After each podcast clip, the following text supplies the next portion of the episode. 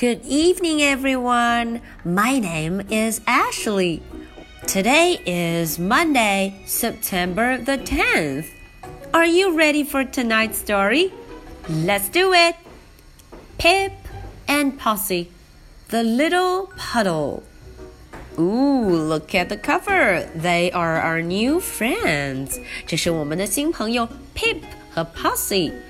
他们今天诶，好像遇到了一点小麻烦。The little puddle，地上有一滩水啊，这到底是什么呢？嗯，我们一块儿瞧瞧。The little puddle。Pip came to play at Posse's house。嗯，今天呢，Pip 到 Posse 家来玩了。He hung up his coat and took off his wellies. 啊，他把这些湿哒哒的东西都拿了下来。What shall we play? said Posse. Posse 说：“我们今天要玩点什么呢？”What shall we play? First, they decided to take their babies for a walk. 嗯，首先他们准备带上自己的 babies 小宝宝们去散个步，go for a walk. Next, they built a big train track and a town. 哦，接下来呀，他们建了一个很长很长的火车轨道，a train track。嗯，还建了一座城市，a town，好多好多房子呢。Then they stopped for a snack. 接下来呢，他们就休息。休息的时候啊，吃了一点零食，snack 零食。Pip was very thirsty. 哇，瞧瞧，Pip 非常的口渴，咕噜咕噜咕噜咕噜咕噜，嗯，喝了很多很多东西。After that, Pip and Posse pretended to be lions. 哦，Pip 和 Posy 啊，他们准备要做 lion，假装自己是 lion 狮子。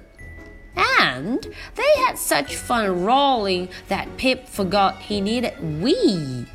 呜，小朋友们看，Pip 和 Posy 他们一直 ra ra ra，一直学着这个狮子的叫声。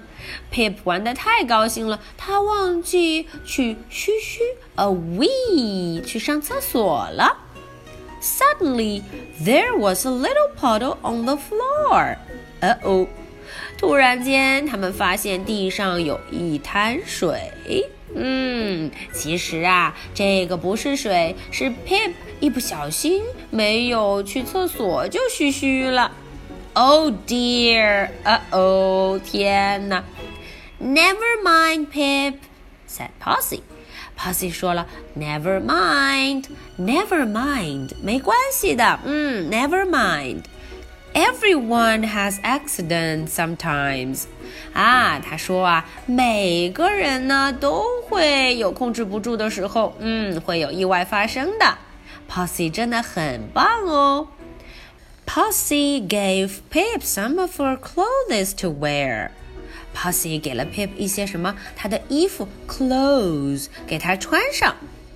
They spent the rest of day painting pictures. 啊，接下来呢，他们就画了非常多的画，paint pictures，画画了。And the next time Pip had to have a wee, he did it in the potty. 哦，那么第二回，当 Pip 想要上厕所的时候，他就自己坐着上了，all by himself，全都是他自己来的，嗯，没有别人帮忙哦。then it was time for a bath with lots of bubbles. 接下来就到了洗澡时间，bath time，有非常非常多的 bubble 泡泡，hooray！他们非常高兴哦。Okay, so that's the end of the story. Now, are you ready for my two questions? Question number one. Which animal did Pip and Posy pretend to be？想一想，Pip 和 Posy 他们假装自己是什么动物呢？哦，这个动物可有点吓人哦。Question number two.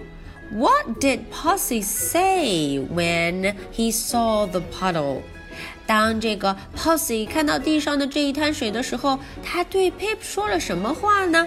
这个话非常的温暖，Posy 讲的很好，小朋友们想一想哦。